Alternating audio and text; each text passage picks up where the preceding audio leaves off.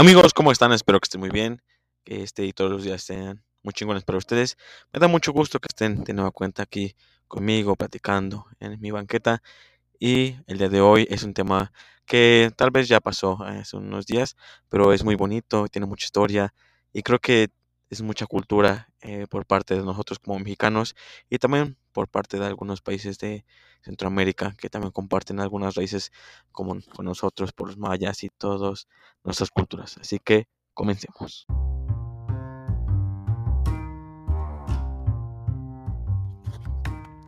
En esta ocasión hablaremos ni más ni menos que el Día de Muertos, también el Día de los Santos Difuntos, que es el 1 y 2 de noviembre. Aquí principalmente en México es una celebración, es una cultura, son muchas festividades porque tiene mucho color, mucho, mucha comida y mucha celebración. Porque es una tradición eh, para conmemorar a nuestros muertos, a nuestros santos difuntos que ya no están con nosotros, pero lo sentimos en espíritu y que nos vienen a visitar en ese momento. Es una celebración de mucho color por el cempasúchil, que es una tonalidad eh, naranjosa y con un olor característico. Ese va a ser el camino para que nuestros muertos vengan hacia nosotros. Y en diferentes regiones del país van a tener diferentes eh, aspectos con lo que se va a celebrar el Día de Muertos. Mejor con un gran, un gran banquete, tanto para vivos para muertos. Muchas comidas que van a ser referente hacia las personas que vamos a recordar porque era algo que, nos, que les gustaba. Entonces recordemos que es algo prehispánico lo que tiene esta celebración, porque a los antepasados les gustaba adorar a sus difuntos y así como en las pedas luego sale un vato que le gusta dar datos que no, no necesitamos, así soy yo, así porque también les daré algunos datos porque en algún momento les va a servir, ¿no? Esos, esos datillos innecesarios, inútiles. Pero aquí viene algo de la historia de cómo surgió el de los Muertos. Los mexicas tenían varios periodos para, a lo largo del año para que se pudieran celebrar a sus muertos. Los más importantes se realizaban a terminar la cosecha. Estos iban desde septiembre hasta noviembre. En la sociedad azteca se creía que la vida continuaba después de la muerte y ellos creían que había cuatro destinos dependiendo de la forma en que morías. Perdonen por mi mi pronunciación, pero pues eh, estoy haciendo el intento, ¿no? El primero era el Tonatihuichan o la Casa del Sol, era el sitio en el que iban los guerreros muertos en batalla o, aquellos que eran capturados para el sacrificio y también las mujeres embarazadas. También tenían el Tlalocan, que era un tipo de paraíso en el que llegaban todos los que morían por el agua. En este caso, los que morían ahogados. En este caso, ese es el segundo destino. El tercero es un espacio destinado para los bebés muertos. Ahí eran amamantados por un árbol, en este caso una nodriza, hasta que estuvieran listos para nacer de nuevo. Y el último, y donde todos querían llegar, era el Mictlán. Este es el reino de los muertos y era el destino de las personas muertas que no tenían nada que ver con los anteriores, ni con el agua, ni con la guerra, ni que eran bebés. Sé que pensaba que para llegar al este último, que es el Mictlán, las personas tenían que pasar un periodo muy, muy largo, diferentes eh, procesos para que pudieran llegar. Y en este caso eh, tenían un, acompañante que era un Xoloscuincle. Se cree que los Xoloscuincles son guías espirituales, así como Dante en Coco, y también los búhos y en general todas, todos los animales son guías espirituales para que pudieran llevarnos hacia el Mictlán, que es el paraíso que todos quieren llegar. Este era el lugar en que todos quieren llegar. Así es, el Mictlán es donde todos quieren estar. Pero para arribar al Mictlán se debe de esperar cuatro años para que era era como un periodo de espera para que se pudiera ser devorado por Kukli, la diosa de la tierra. En este caso es cuando ya no estamos eh, en el estado de donde todos los gusanos se puede decir, ¿no? Se comen toda tu carne, ya, ya, no, ya, no es, ya no es carne, sino solamente el espíritu. Ese es el periodo que se tenía que esperar, en este caso cuatro años, para que ya pudieras hacer el proceso y fueras devorado por la diosa Kukli. Contemplando lo anterior, se iniciaba un viaje por los nueve niveles de inframundo mexica explicados que estos van a, van a ser explicados en códices y esto nos va, nos va a servir por Fray Bernardino de. Así, más o menos como la Divina Comedia, así vamos a tener nueve, nueve, nueve niveles.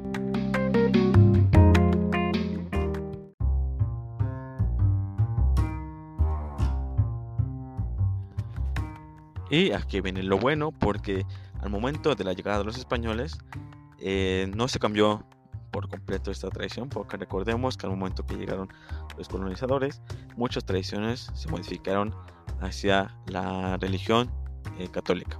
Pero aquí fue muy diferente porque los evangelizadores se dieron cuenta que había muchas coincidencias entre las fechas y las celebraciones que ellos eh, En este caso era el Día de Todos los Santos. Ellos dedicaban eh, esos días en memoria de todos los santos que murieron en nombre de Cristo. Por ejemplo, em, eh, San Judas, em, San Juan, todos esos, todos esos santos los adoraban en estas fechas. Por eso es lo que tenemos hoy en día, el Día de Todos los Santos. Las fiestas de Todos los Santos se iniciaban en Europa en el siglo XVIII y durante esta fecha las reliquias de los mártires católicos, en este caso los que eran considerados ya santos, eran exhibidas para recibir culto por parte del pueblo. En este caso, hoy en día también tenemos en algunas iglesias eh, algunas reliquias que son de algunos eh, santos.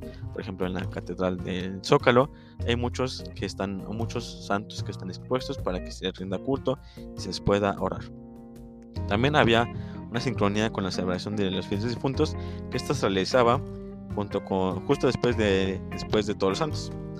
Esto fue en el siglo XIV cuando la jerarquía católica concluyó que en su calendario dicha fiesta, cuyo propósito lo que buscaban era recordar a todos los fallecidos por diversas pandemias, como la que azotaba en Europa en ese entonces, que era la peste negra.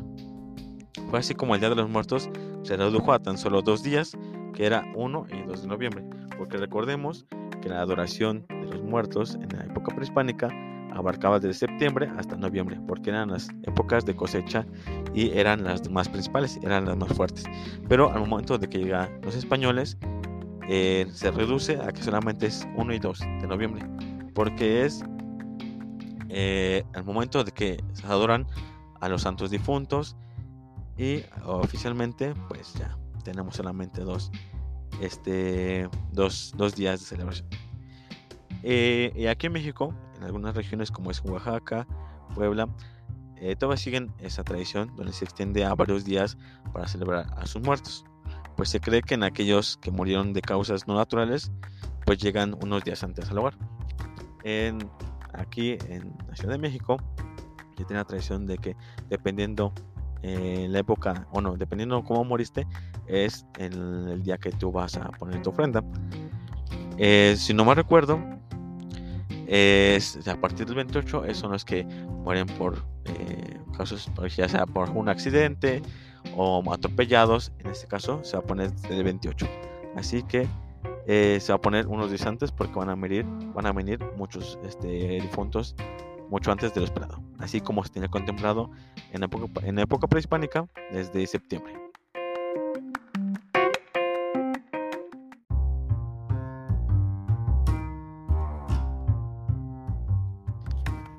Muchas costumbres prehispánicas que se tenían pues se fueron eliminando, como en el caso de incinerar a sus muertos, enterrarlos en el hogar, ellas en el patio, en, alguna parte de, la casa, se enterraban a, las personas, a nuestros familiares en la época prehispánica. Pero gracias a la colonización española, estas se fueron eliminando y ah, ahora cuando se moría alguna persona, pues tenían que depositarse en las iglesias. En este caso, los que eran ricos, pues podían hacerlo adentro de las, las iglesias y los que no ponían, los que no tenían alguna posibilidad, eran afuera del atrio, así para que pues pudieran visitarlos. Se adoptaron costumbres españolas como el consumir postres de, con forma de huesos, que derivaban como en el popular pan de muerto que hoy tenemos eh, en estas festividades, pues gracias a los españoles se fue modificando conforme fue pasando el tiempo. Algunos frailes lo preparaban y pues También las calaveras de azúcar no son nuestras, sino que son parte de la cultura española que fue adentrándose más a nuestras costumbres prehispánicas. También comenzó eh, la costumbre de poner en altares veladoras o cirios. En esta forma los familiares rezaban por el alma del difunto para que llegara al cielo. También eh, se hizo tradicional la visita de cementerios, o en este caso panteones, los cuales fueron creados hasta los finales del siglo XVIII, porque antes no se tenía panteones. Entonces se tenía muy cerca a sus difuntos, en este caso porque se eh, enterraban en el hogar, pues por eso que se tenía más cerca a sus familiares. Como una forma de prevenir enfermedades eh, al construirlos afuera de las ciudades. Todo esto para prevenir las pestes que se tenían en, España, como la peste La ofrenda de Día de Muertos tiene su propia historia y características que vale la pena reconocer porque cada, cada cosilla que ponemos en, la ofrenda tiene un significado muy diferente. Porque a lo mejor para nosotros es algo que le da significado a nuestra, a persona especial que ya no está con nosotros, pero también tiene otro, otro significado en especial. Muchas veces tenemos que poner un altar eh, para que nuestros fieles difuntos, nuestras personas ya fallecidas vengan hacia nosotros. Y se tienen que poner ciertos elementos que pues no deben de faltar. Por ejemplo, el cempasúchil, eh, la comida, la, la calaverita, el pan de muerto, que recordemos que ya fue parte de la colonización española, pero aún así lo adoptamos. Y hoy en día se pone el pan de muerto, mucha comida. En diferentes regiones del país pues se pone eh, mucha comida. El origen de la ofrenda de muertos tiene relación con las ofrendas que se añadían en el interior de los hombres y las mujeres mexicas, así como los altares que en la Nueva España se colocaban para interceder por las ánimas benditas o del purgatorio. Esta tradición del altar sigue viva en pleno siglo XXI especialmente en las zonas rurales e indígenas de México. Así que nosotros tenemos toda esa tradición y la hemos modificado al paso del tiempo para que, nos haga, para que se haga nuestra y que sea más mexicana que nunca. Por su parte, en las ciudades que mantienen las costumbres de esta ofrenda, colocando en una casa a partir del 28 de octubre. Es como le decía, en algunas regiones de Oaxaca y de Puebla se hace desde mucho antes, porque se toma en cuenta que los fieles difuntos o las personas ya fallecidas van a venir desde antes, porque fallecieron de causas no naturales. Algunos elementos que se ponen en la, en la ofrenda son el flor cempasúchil, que este tiene un significado que se cree que es por su fuerte olor e intenso tonalidad, llevan a los difuntos hasta sus hogares.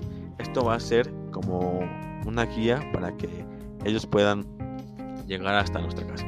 Es así como el puente de Coco está lleno de cempasúchil es porque es el camino que deben de seguir gracias a cempasúchil.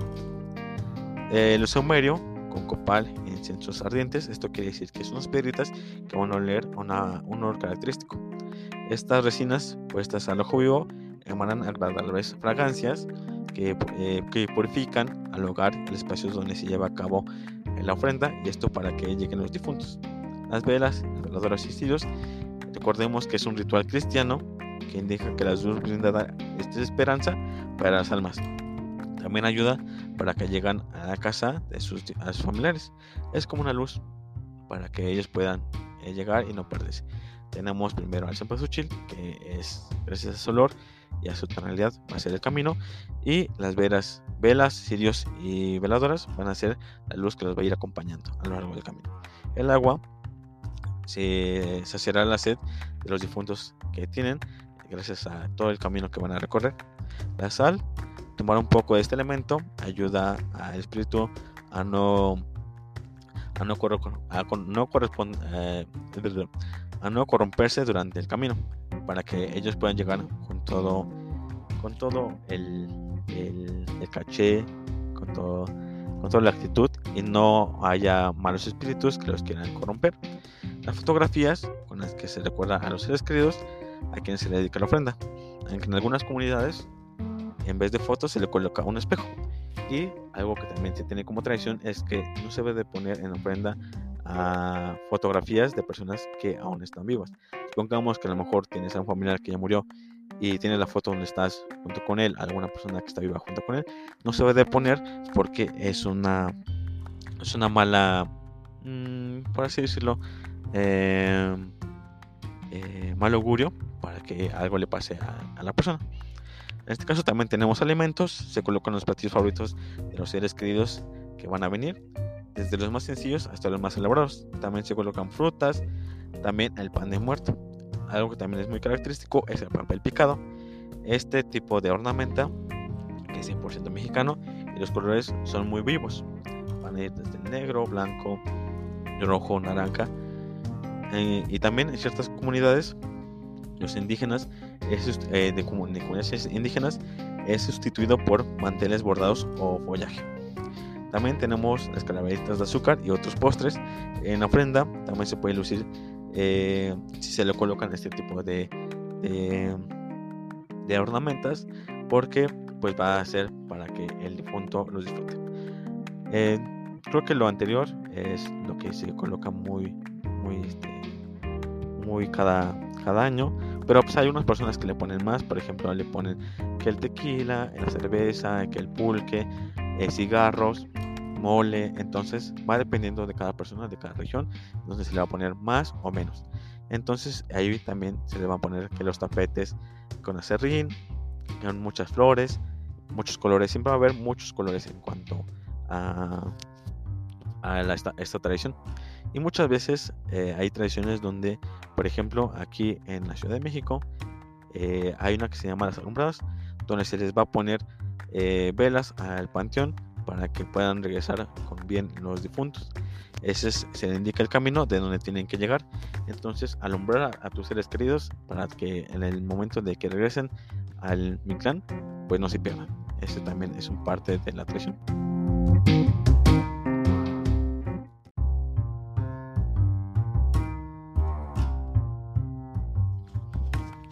Como ya les mencioné, aquí en la Ciudad de México, en algunas regiones del país se va a celebrar de diferente manera. Por ejemplo, en Puebla se coloca un altar de color blanco con figuras de ángeles y diversos niveles que van de, los 3 a 5 niveles. Esto para que puedan haber diferentes eh, niveles representando a lo que les dije, a los niveles dependiendo a cómo fallecieron los muertos. En Veracruz se elabora un altar con un arco de carrizo adornado con flores de cempasúchil, follaje, frutas y pan colgados con una cuerda. En la península de Yucatán usan una mesa con manteles bordados u hojas de plátano en donde se coloca la comida favorita de la persona, como el mochipollo o tamal gigante de pollo. En Morelos se pone una mesa formada formando el cuerpo del difunto con su ropa y un cráneo de azúcar, ciros decorados, flores y los elementos favoritos del ser querido. En el istmo de Tehuantepec se celebra el Shantu, que la lengua zapoteca significa santo. Se colocan altares con arcos hechos de tallo de plátano o caña de, frutas, pan y flores. En Michoacán, en, especialmente en Janitzio, se elabora el arco de flores de cempasúchil con, flores, con dulces de azúcar, frutas, pan y las bebidas favoritas del difunto. Estas se llevan al panteón y se realiza la velación durante la noche del 1 de noviembre. Es lo que le decía, las alumbradas, para que pudieran estar ahí junto con sus difuntos y pudieran estar ahí compartiendo un día más con ellos. En otros lugares donde se colocan altares en las tumbas y se realizan velaciones en Miski, en San Luis Tezonco, en Ciudad de México, Santa Cruz, Xochitoclán, en Oaxaca, en la Mixteca Poblana y el Valle de Toluca. Todo esto, este origen, es muy rico en Día de Muertos y es muy extensa porque hay muchas cosas que a lo mejor nos dejamos de fuera y hay muchas tradiciones eh, que, van a ser raíz del Día de Muertos. Esta tradición llena de color y aromas también porque van a estar eh, inmersas muchos olores como las flores, la comida, las personas que van a estar felices adorando a sus muertos. Eh, es catalogada por la UNESCO como Patrimonio Cultural de la, de la humanidad, pues está dando identidad a nosotros como mexicanos y es algo que se tiene que mantener viva durante mucho tiempo, porque es algo que es muy prehispánico y representa mucho para nosotros. Pero también ha venido a reformarse y ha venido a combinarse muchos aspectos con las culturas eh, de Estados Unidos, en este caso que es el Halloween. Y muchas veces se confunde que es, lo mismo de Halloween que el Día de Muertos.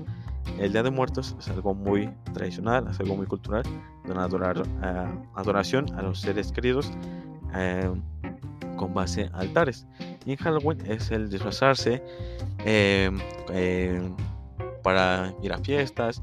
Entonces también en Halloween tiene algunos orígenes muy chingones, eh, por lo que puedo leer en algunas, en algunas, este, en algunas historias, vienen de desde culturas paganas, donde se rinde cultos a los, a los dioses. Esto se fue transformando en diferentes épocas. Y también se cree que en esas fechas muchos espíritus salen a hacer mal y que dependiendo y que muchas bueno también dependiendo y que muchas veces los disfraces atraen a espíritus malos. Entonces por eso que no se ven de disfrazar pero pues son eh, leyendas. Entonces pues siempre va a haber eh, tanto el bien como el mal y en estas épocas principalmente aquí en México son de muchos colores. Muchas personas de otros este, países y otras partes del mundo vienen aquí a México para ver cómo se lleva a cabo el Día de Muertos y también es un momento donde recuerdas a esos seres que ya no están con nosotros. Es el tenerlos cerca y sentirlos más cerca que nunca, porque van a visitar, van a visitarnos a nuestra casa, a nuestros hogares, y pues es algo que no se debe perder. El que ya solo lo festejes con, con altares, con fruta, con fotos, eso no importa, simplemente es que estén vivos nuestros seres queridos en nuestra mente, en nuestro corazón, porque pues siempre van a estar ahí. Y más en estas épocas, porque es algo que se debe de mantener. Eh, hoy en día es una tradición que nos da mucha identidad, mucha cultura por todo lo que conlleva. Y también todos los preparativos que se tienen que llevar a cabo para que todo salga como se debe. Entonces es algo que muy, muy chingón el Día de Muertos. El día de hoy vamos a estrenar una nueva sección que se llamará Datos inútiles pero necesarios. Y así que les vienen los primeros del Día de Muertos. Disfrútenlos.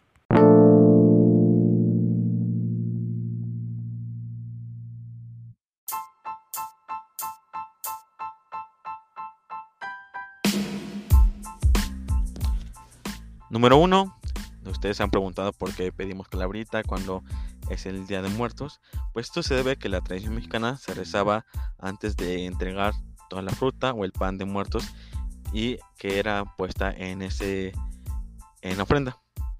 Entonces, eh, ya que se terminaba esa época, pues se repartía a toda la gente todo lo que se había puesto en ofrenda. Entonces, cuando se pide calabrita, estamos ya em, pidiendo lo que ya se quitó de la ofrenda. Entonces es algo de más o menos por ahí tiene sus orígenes. número 2. Las ánimas llegan cada 12 horas. La tradición que ha pasado de boca en boca tiene, dice que los muertos llegan cada 2 horas cada, día. Entre el 28 de octubre y el 2 de noviembre, el 28 de octubre se recibe a los que murieron a causa de un accidente o de forma repentina o de violencia. El 29 los ahogados, el 30 los olvidados, los que no tienen familia y los que no tienen quien los recuerde. El 31 a los que están en el limbo, los niños que nunca nacieron. El primero y dos son a los niños. Y eh, bueno, el primero es a los niños y el dos a los adultos que ya murieron.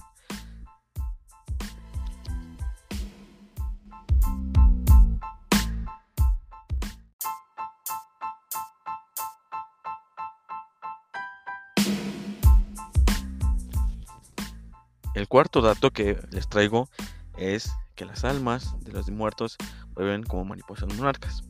Eh, recordemos que mariposas monarcas regresan a nuestro país cada año y son en noviembre que marca el inicio de su llegada a los bosques del Estado de México y Michoacán. Esta tradición purépecha menciona que eh, gracias a esta coincidencia en muchas partes de la República Mexicana se cree que los muertos regresan de todo ese camino, de todo ese andar, como mariposas monarcas, o también como otros tipos de, animales, ya sea como colibríes, ya sea como este, perros, gatos, porque son sus formas en las que van a adoptar para poder venir hacia nosotros y poder visitarnos. El quinto dato es algo que a mí me dejó en shock porque eh, nosotros tenemos en mente que a lo mejor hay un solo tipo de pan de muerto, porque a lo mejor, bueno, un solo tipo de forma, ¿no? Pero eh, antes de que se pudiera tener eh, como patrimonio de la humanidad esta tradición por parte de la UNESCO, la Cámara Nacional de la Industria Panificadora lanzó una convocatoria para que panaderos de todo el país registraran los panes ceremoniales que elaborarían con motivo de las celebraciones. Y aquí se registraron más de 750 panes distintos, así que hay más de 100 variedades que tenemos. No solamente tenemos las de ajonjolí con, con azúcar, rellenas, hoy en día pues hay de todo tipo, pero siempre eh, respetando esa forma de los huesitos. Pero antes de que se tuviera ya como patrimonio de la, humanidad, pues se registraron muchos panificadores para que pudiera ser como ese semblante, esa imagen de eh, del Día de Muertos. También otro dato que eh, gracias al cine esta tradición se ha impulsado mucho porque podemos recordar como James Bond y pues muchas películas de, muertos como son Coco, El libro de la vida, pues han reflejado nuestras tradiciones y han puesto en alto todo a México porque pues mucha gente así la va a recordar y ve cómo se lleva a cabo nuestras tradiciones.